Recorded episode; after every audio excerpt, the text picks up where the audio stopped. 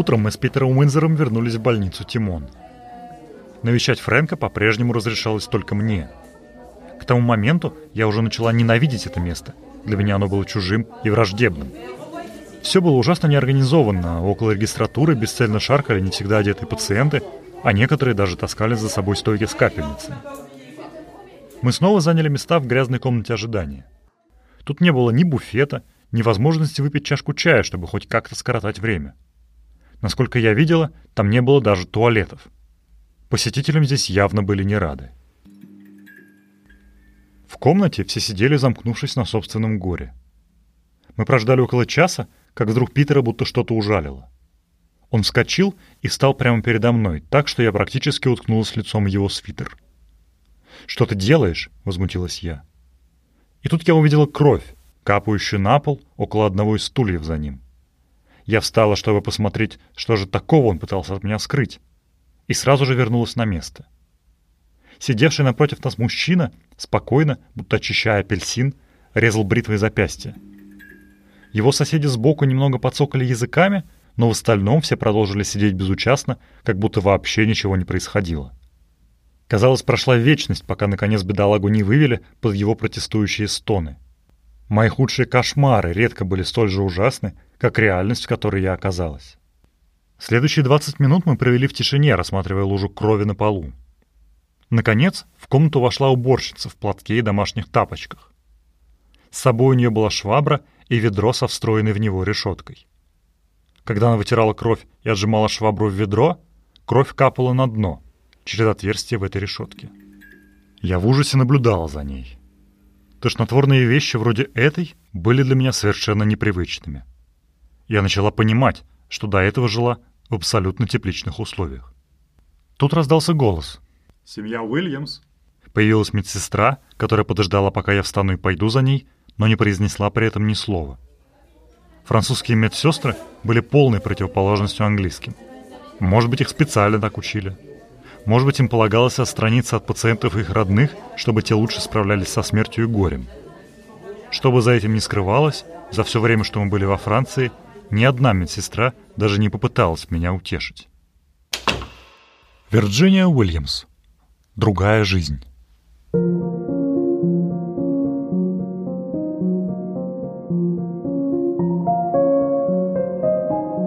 Это Маста Кинг. Подкаст о книгах про Формулу-1, которые никогда не выходили на русском языке. Меня зовут Ярослав Загорец. В каждом эпизоде я буду рассказывать о какой-то одной гоночной книге, чьей-нибудь автобиографии или мемуарах. А еще я иногда буду зачитывать небольшие отрывки из этих книг. Вот как в начале этого эпизода.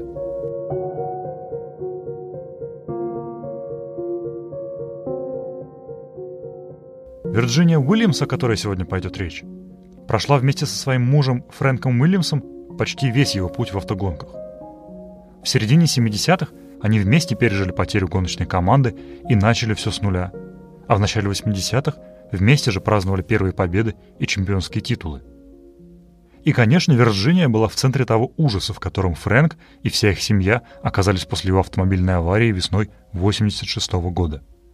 Аварии, которая парализовала Фрэнка и на время даже сделала Вирджинию фактическим владельцем Уильямс. Сегодня Фрэнк кажется неотделим от той катастрофы. Немногие болельщики застали времена, когда он руководил командой с капитанского мостика, а не сидел в боксах кресле каталки. Он сам никогда не давал повода поставить под сомнение свою решимость и дееспособность, ведь основные успехи к команде пришли уже, когда он был парализован. За его силу воли Фрэнка даже прозвали «железным», но за этим упрощенным образом несгибаемого человека теряется настоящая картина. Ведь в обычной жизни все было совсем не так просто. И про эту часть истории Фрэнка Уильямса обычно вспоминают реже. До аварии это был помешанный на фитнесе харизматичный красавец, который умел очаровывать и женщин, и спонсоров, и в особенности кредиторов. После нее он стал человеком, которому круглые сутки нужен помощник. Без него он просто не выживет. С первых дней в больнице таким помощником для него стала его жена, и на нее эта авария повлияла не меньше, чем на Фрэнка. В молодости Джинни, как называли ее друзья, добивалась Фрэнка почти маниакально. Она всю себя посвятила тому, чтобы быть рядом с этим мужчиной. И вот, преодолев вместе с ним хроническое безденежье, пережив пять беременностей и добившись своей мечты, она внезапно оказалась на руках с парализованным человеком. И хотя она безгранично любила его и сделала для него больше, чем кто-либо, она очень долго не могла смириться с той ролью, которую ей пришлось на себя примерить. И очень долго не могла простить это мужу. В конце 88-го она решила написать книгу о своей жизни рядом с Фрэнком и рассказать в ней обо всем, что ей пришлось преодолеть.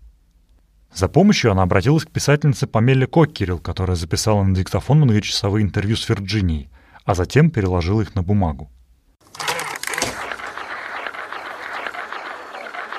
We've been living together for two years. I don't think he considered that he had any obligation towards me. Забавно, что встречи эти проходили тайно, и никто в семье, включая детей, не знал, что задумала их мама.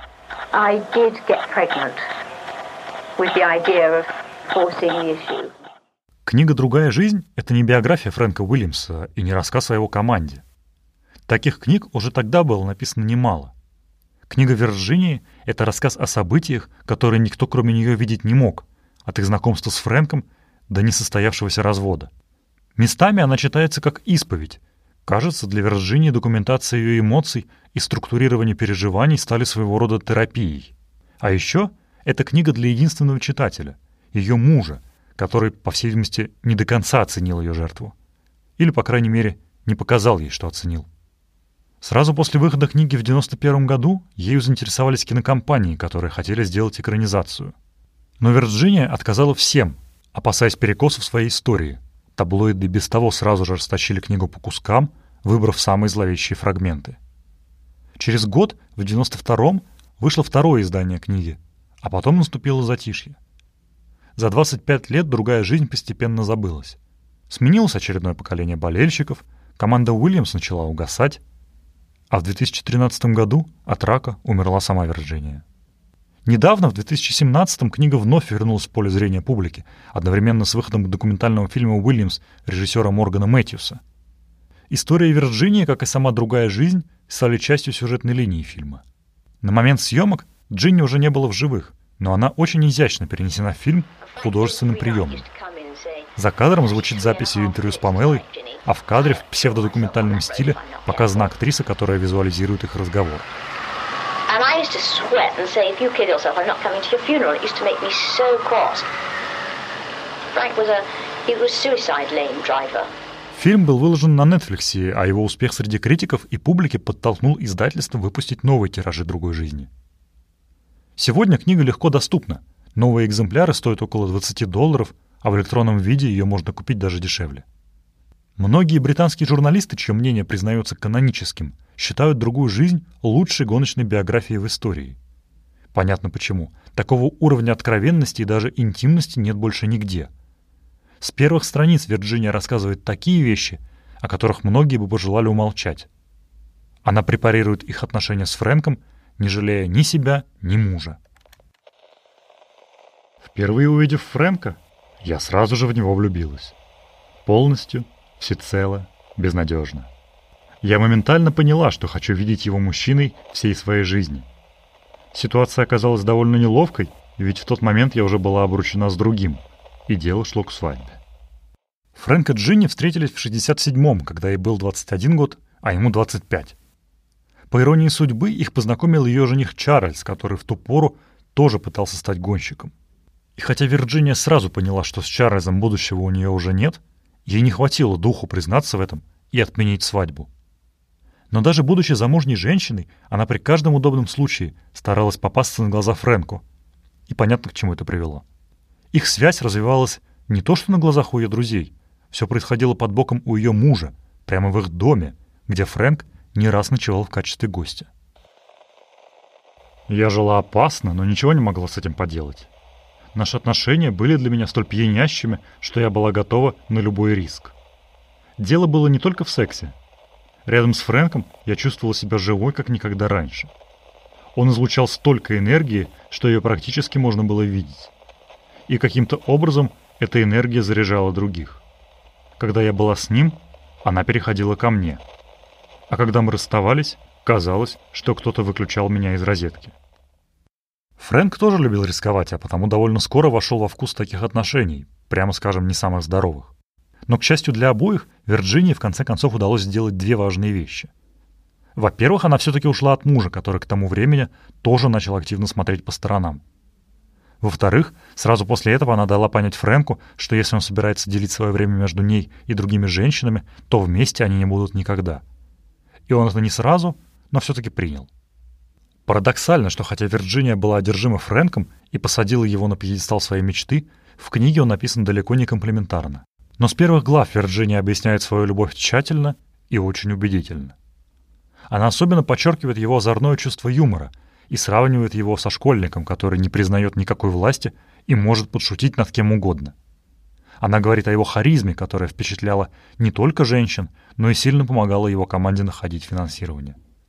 Его увлечение и образ жизни она связывает с тем, что Фрэнк получил образование в католической школе и почти все детство провел вдали от дома.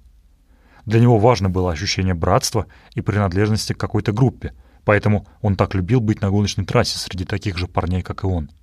Но в отличие от большинства из них, у него никогда не было денег, что не мешало ему чувствовать свою особенность на фоне остальных и безгранично верить в себя и свои силы. И это отражалось не только в бизнесе, но и, например, в его стиле вождения, безрассудном, опасном и даже самоубийственном. С момента, как Джинни и Фрэнк начали жить вместе, весь их бюджет, а это были в основном ее деньги, уходил на гоночную команду. Но и этих средств никогда не хватало. Благодаря усилиям Вирджинии они постоянно умудрялись найти себе подходящее жилье. В книге она с любовью весьма подробно описывает каждый дом, в котором они жили. Но их вечными спутниками были судебные приставы, которые кружили не только вокруг базы команды, но и у них на пороге. Пытаясь отвлечься от бесконечных проблем, Фрэнк начал бегать и даже стал выстраивать все свое свободное время вокруг этого увлечения. Примерно тогда же, в 73-м, Вирджиния впервые забеременела — и поначалу Фрэнк без восторга принял эту мысль. Через несколько недель он начал с ней свыкаться и уже морально подготовился к рождению мальчика, при том, что мысль о дочери его пугала. Но на сроке четырех с половиной месяцев Вирджиния потеряла ребенка. Я выписалась на следующее утро. Я ненавидела больничную атмосферу и хотела поскорее вернуться домой. Фрэнк приехал забрать меня и явно не находил слов.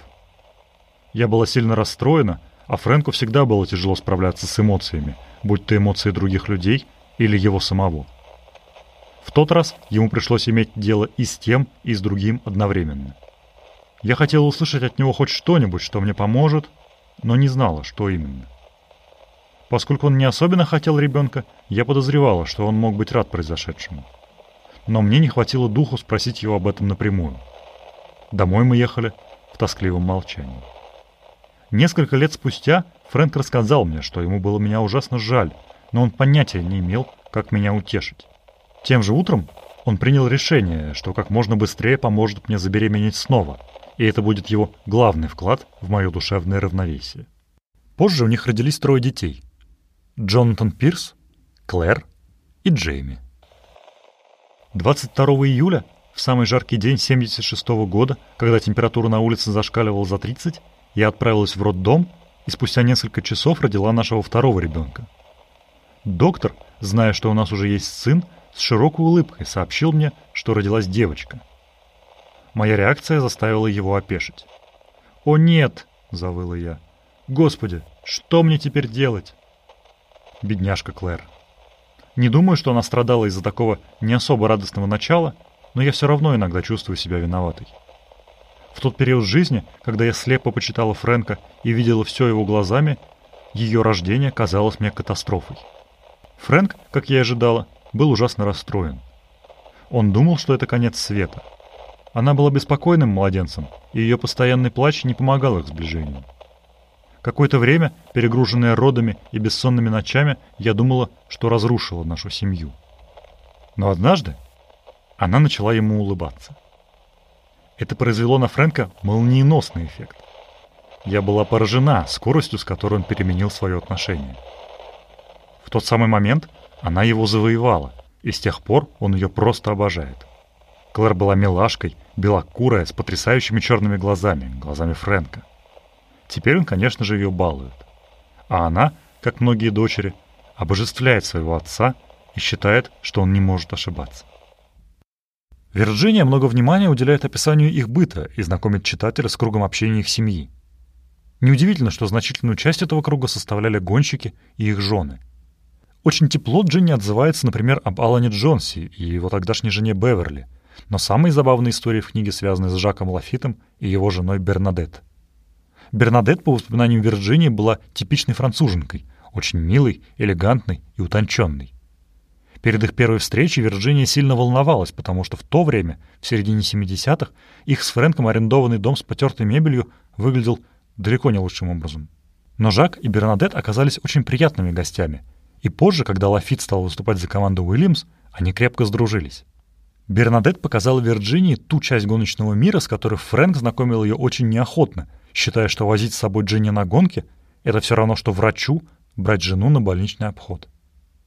При этом нельзя сказать, что он был невнимательным мужем. Например, в 75-м команда Уильямс заключила спонсорский контракт с итальянским производителем детских товаров Кикко, и часть этого контракта, к радости Джинни, оплачивалась подгузниками и детскими колясками. Сейчас это, конечно, звучит забавно, но вот еще один пример. Когда Вирджиния была беременна Клэр, опытная путешественница Бернадет уговорила ее поехать на Гран-при США, который тогда проводился в штате Нью-Йорк. По ее словам, все жены гонщиков закупались детскими вещами и постельным бельем именно в Америке. Почему Фрэнк в тот раз все-таки согласился взять жену на гонки? Возможно, ему приглянулась перспектива сэкономить. И это тоже была его характерная черта, которая осталась с ним даже когда гонщики Уильямс начали побеждать, и денег в семье уже было достаточно. Однажды мы были в Канаде, и Бернадет захотелось купить норковую шубу. Жак отправился с нами — в отличие от большинства мужей, он был не прочь пройтись по магазинам. Чтобы скоротать время, пока Бернадет крутилась перед зеркалом, я тоже решила примерить шубу. Увидев это, она воскликнула. «Ой, как здорово! Ты должна ее купить! Мы же попросим об этом вечером Фрэнка, правда?» Тем же вечером за ужином Бернадет сказала. «Фрэнк, Джинни сегодня примерила норковую шубу, ей так идет?» Брови Фрэнка поползли вверх. «Ты, должно быть, шутишь?» — сказал он и продолжил есть. «Ах ты скотина!» — выругался Жак по-французски. «Хочешь сказать, что не купишь жене шубу? Вот жадина! Вот ты свинья! Ты что, серьезно?» Фрэнк ухмыльнулся и ничего не ответил. На следующий день мы пошли забирать шубу Бернадет, как вдруг Жак попросил продавца. «И упакуйте, пожалуйста, вон ту для мадам Уильямс». Я была в шоке и попыталась его остановить, но он настаивал. За ужином Жак между делом обронил — «Кстати, Фрэнк, я купил Джинни норковую шубу». Фрэнк чуть не подавился. Он просто потерял дар речи. Жак рассмеялся. «Ничего, будешь выплачивать мне по 10 фунтов каждую неделю. Можешь платить мне в течение 10 лет, я не против». Не думаю, что Фрэнк когда-либо расплатился с ним. В 83 году Жак Лафит стал крестным отцом их младшего сына Джейми. Скрещение, которое он тоже превратил в комедию, Жак вез старших детей – Джонатан и Клэр на своем «Мерседесе». Они были в восторге от того, как дядя Жак летел по сельским дорогам, высунув ноги в окно, нажимая на педали одной рукой и крутя руль другой. Чем ближе рассказ в книге подходит к середине 80-х, тем радостнее и оптимистичнее становится повествование. К команде пришли победы и чемпионские титулы, к семье Уильямс — деньги и признание. Но за один вечер все это разрушилось. 8 марта 1986 года Фрэнк и пиар-менеджер команды Питер Уинзер выехали с тестов на трассе Поль-Рикар в аэропорт Ниццы, чтобы тем же вечером прилететь домой в Англию. За рулем сидел сам Фрэнк.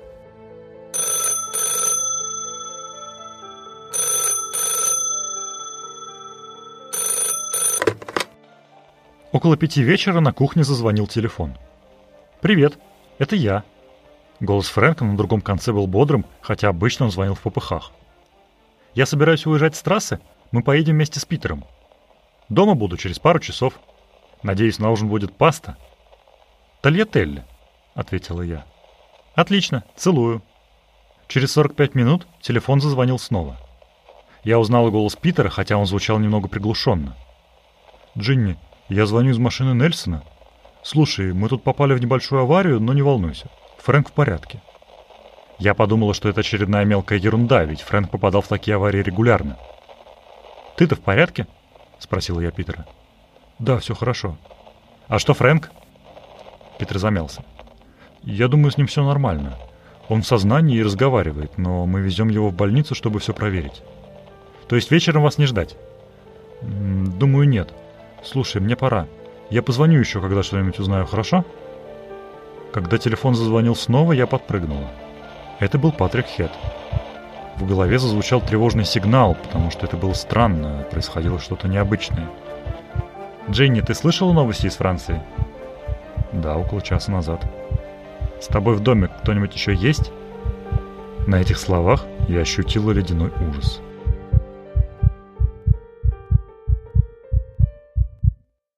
Вирджиния буквально по минутам описывает происходящее. Вот приехал Патрик, чтобы вместе ждать новостей. Вот позвонил Берни Эклстон, который отправил к Фрэнку главврача Формулы-1 Сида Уоткинса.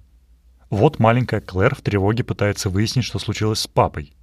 Вот Джинни впервые слышит фразу «травма спины», и первое, о чем она думает, это об их бывшем гонщике Клейре Гатсоне, который после аварии в 80-м году оказался парализован ниже пояса. Следующим утром Вирджиния и Патрик прилетели в Марсель, в больницу Тимон, куда госпитализировали Фрэнка. С первых минут стало понятно, что у него сломан позвоночник и он парализован. Правда, врачи еще не знали, до какого уровня. Но главное было то, что хотя Фрэнк и оставался в сознании, его жизнь была под большим вопросом. Джинни сразу пустили в реанимацию, где лежал ее муж, изуродованный и почти неузнаваемый. Первым делом Фрэнк спросил про паралич, а потом спокойно сказал. «Джинни, я прожил фантастические 40 лет. Теперь мне предстоит еще 40 лет, но уже другой жизни». Со стороны Фрэнка эти слова были очень оптимистичными, потому что следующие недели превратились в борьбу за его жизнь. Французские врачи, по словам Джинни, всячески давали ей понять, что Фрэнк уже не жилец, но сама она отказывалась в это верить. Помня о его решимости в реанимации, она впадала от этих мыслей в ярость. Хуже того, условия и отношения персонала в больнице Тимон не то что не помогали Фрэнку выкарабкаться. В Марселе он просто умирал. При первой же возможности Фрэнка перевезли медицинским самолетом в Лондон. Это было похоже на спецоперацию, причем национального масштаба – Сама Маргарет Тэтчер поручила организовать дипломатический кортеж от больницы до аэропорта Марселя и полицейское сопровождение от Биггин-Хилл до лондонского госпиталя. Фрэнк и Джинни летели разными самолетами. Если бы Фрэнк умер в воздухе, Джинни не пришлось бы находиться все это время рядом с телом своего мужа. Но все прошло благополучно. В Лондоне состояние Фрэнка удалось стабилизировать, а когда ушли гематомы и отеки, стала понятна полная картина травм. У него была диагностирована квадриплегия, паралич всех четырех конечностей. Фрэнк потерял способность шевелить телом ниже плеч, и хотя он мог поднимать руки, запястья и пальцы его больше не слушались. Если бы перелом произошел на один позвонок выше, он бы не смог самостоятельно дышать и провел бы остаток жизни на искусственной вентиляции легких. Ему повезло, и он мог дышать и глотать, но вздохнуть, используя всю грудную клетку, Фрэнк уже был не в состоянии. А значит, навсегда потерял возможность кашлять, чихать и смеяться. Вирджиния практически жила в больнице и каждый день наблюдала все процедуры, которые персонал проводил с ее мужем, в том числе весьма болезненные, например, откачивание жидкости из легких. Каждая страница в этой части книги наполнена страхом и отчаянием. В один из дней я сидела у койки Фрэнка и разговаривала с ним, как вдруг поняла, что он не ответил на мой последний вопрос. Я придвинулась к нему. Его лицо выглядело потемневшим. «Ты в порядке?» — спросил я взволнованно. Он не отвечал, а лишь смотрел на меня, как будто пытаясь что-то сказать. Ужас пронзил меня до самого низа живота. «Ты дышишь?» Я требовал от него ответа. Он безмолвно уставился на меня, а я в ужасе закричала «Ты же не дышишь!» В тот же момент его медсестра поняла, что происходит, и нажала на красную кнопку вызова экстренной помощи. Через несколько секунд вбежала реанимационная бригада и начала подключать его к аппарату ИВЛ. К этому времени лицо Фрэнка было уже без привлечения черным. Я забилась в угол в глубоком шоке. Вот мы спокойно беседовали, а вот он просто перестал дышать. Грань между жизнью и смертью внезапно оказалась чрезвычайно тонкой.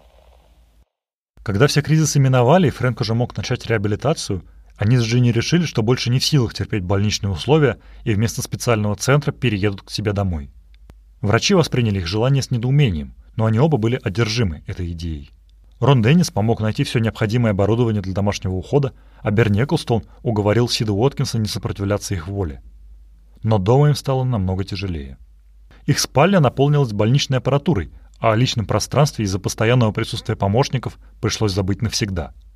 Как и о ночном сне. Фрэнк засыпал на несколько часов, но вскоре просыпался, потому что ему требовалось поменять положение. Перевернуться сам он, понятное дело, не мог. Джинни долго отказывалась нанимать ночную сиделку, считая своим долгом постоянно быть с мужем, но в итоге все-таки переборола себя.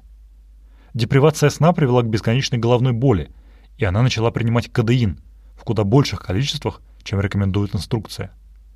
Затем к этому добавился парацетамол, а однажды ночью от отчаяния она выпила снотворное Фрэнка и отключилась до утра. Утром ее нашли в коматозном состоянии рядом с мужем, который несколько часов безуспешно пытался ее разбудить.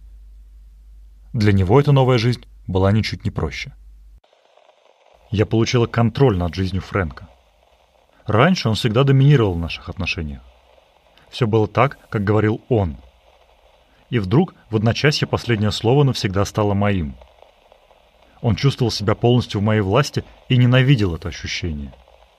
Он как-то сказал одному гостю, «Если Джинни решит вывести меня на середину лужайки и уйти, я так и буду сидеть там до самой смерти». Я понимала его эмоции, но это было нечестно. Я не выбирала свою власть и не получала от нее удовольствия. Это его действия привели к тому, что за главную теперь была я. Неудивительно, что с каждым днем количество взаимных претензий росло. Джинни не хотела мириться со своей новой ролью, а Фрэнк был весьма требователен к окружающим, особенно к жене. Он довольно быстро потерял интерес к реабилитации, которая, наверное, могла бы немного восстановить его подвижность. И наотрез отказывался пользоваться современными устройствами для парализованных людей, считая их признаком немощности. В особо тяжелые моменты Джинни говорила, что Фрэнк не любит подобные изобретения, зато очень любит видеть вокруг себя рабов. Окружающие не всегда понимали, как реагировать и как вести себя рядом с Фрэнком. Почти сразу после возвращения домой он потребовал отвести себя на базу команды, чем шокировал сотрудников, которые не знали, куда себя деть. В первые летние месяцы он был еще слишком слаб, чтобы вернуться к руководству командой, но Фрэнку было важно показать, что босс никуда не делся. Очень аккуратно мы подняли его и перенесли в кресло. Потом мы подкатили его к машине со стороны пассажирской двери.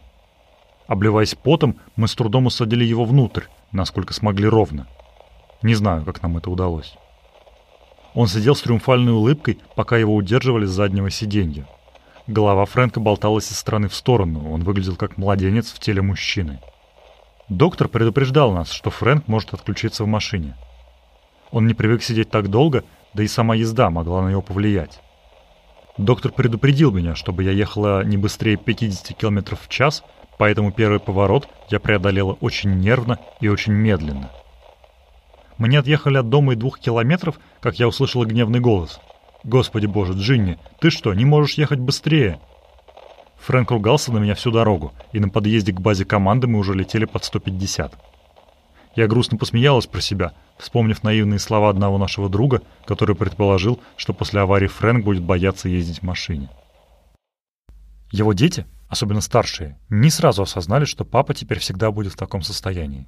Но Джинни смогла найти для них правильные слова, и постепенно это стало просто частью их семьи.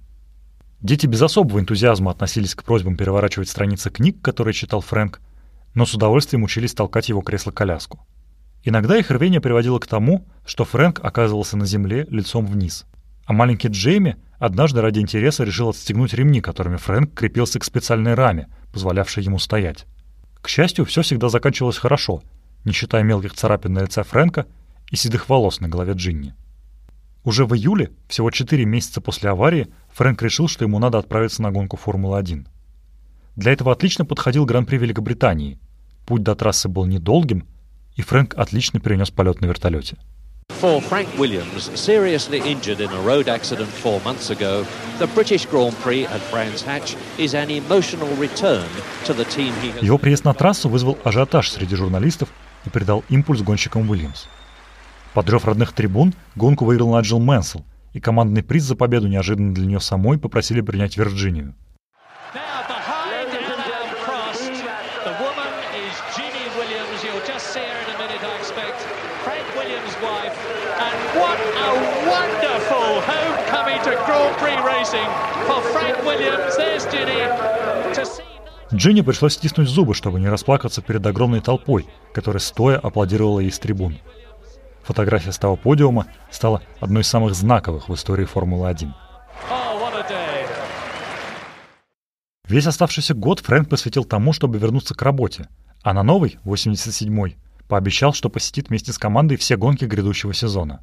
И он сдержал это обещание. Теперь список вещей, которые Уильямс возил из гонки на гонку, добавилось запасное кресло-коляска, рама, в которой он мог стоять, оборудование для купания и особый матрас для сна. И, конечно, вместе с ним теперь все время были два помощника, не считая Джинни. Все перелеты теперь осуществлялись личным самолетом. Первый и последний раз, когда Фрэнк после аварии летел общим рейсом, пусть и конкордом, закончился шоком и мучением для всех, включая бортпроводников и остальных пассажиров. Но если профессиональная жизнь Фрэнка постепенно налаживалась, то в семейной все было наоборот.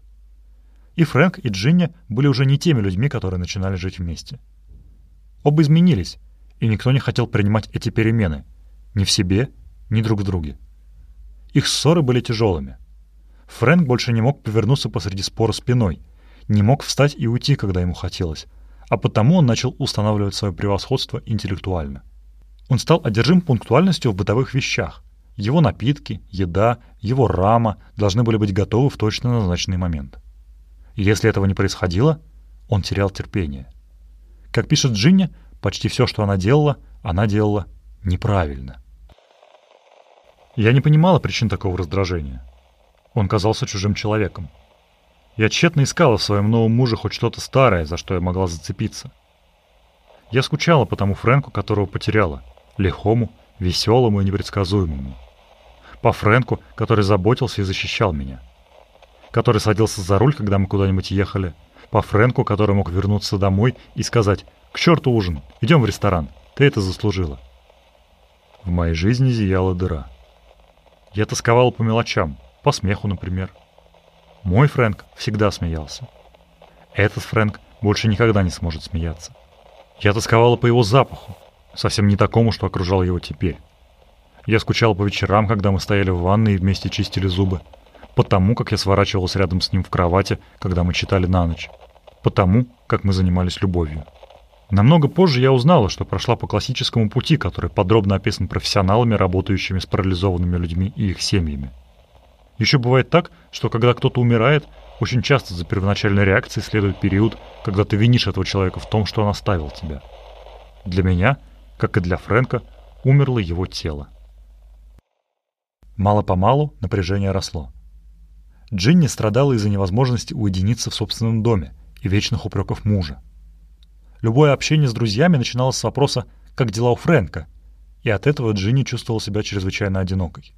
Ей определенно нужна была помощь, но она еще больше ненавидела себя за это.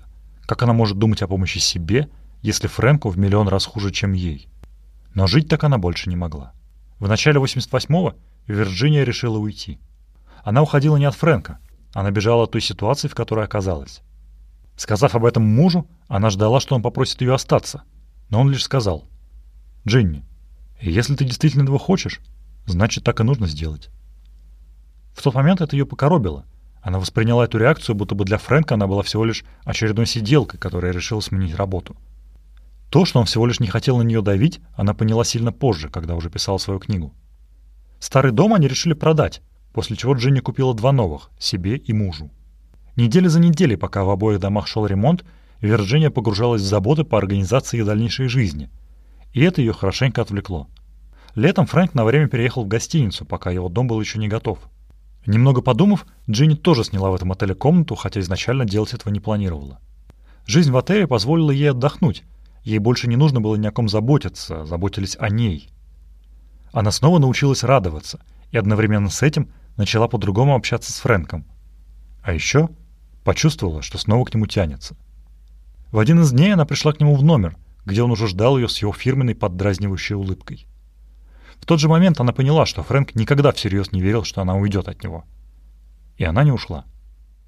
Дни, которые они провели порознь, помогли обоим. Джинни наконец перестала корить себя за то, что она не похожа на Флоренс Найтингейл и научилась находить время на себя. Она оставила себе тот домик в Лондоне, который купила незадолго до этого, и время от времени сбегала туда одна. Именно там она и занималась этой книгой, в гармонии с собой и приняв ту жизнь, в которой она оказалась. У меня нет привычки давать новогодние обещания, но в конце 88-го я решила, что потрачу следующий год на то, чтобы описать все случившееся со мной Фрэнком за последние два десятилетия. Я решила, что это может стать своего рода актом экзорцизма, способом оставить все позади и начать снова идти вперед. У меня были и другие причины. Одна из них эгоистичная. За последние годы ответственность изменила мою личность. Раньше я была согласна быть примечанием в биографии другого человека. Теперь я ощущаю себя иначе. Фрэнк так многого добился в своей жизни, что я хотела достичь чего-нибудь тоже, пусть и такой небольшой вещью. Но намного более важная причина для этой книги – сам Фрэнк. Уверена, что если бы я спросила его мнение, он бы мне сказал, что не хочет, чтобы я ее писала. Но я искренне надеюсь, что он ее прочитает. Его воспоминания о первых днях после аварии туманны и нечетки. Он никогда не спрашивал меня, каково мне было во Франции или в лондонской больнице, да и вообще в последние годы. Теперь он узнает. Но Фрэнк эту книгу так и не прочитал. На момент съемок фильма Уильямсон признавался в этом сам. Говорят, в последние годы Фрэнк сильно сдал. В силу возраста он уже живет скорее в мире своих мыслей, чем в нашем. А значит, желание Вирджинии, скорее всего, так и не сбылось.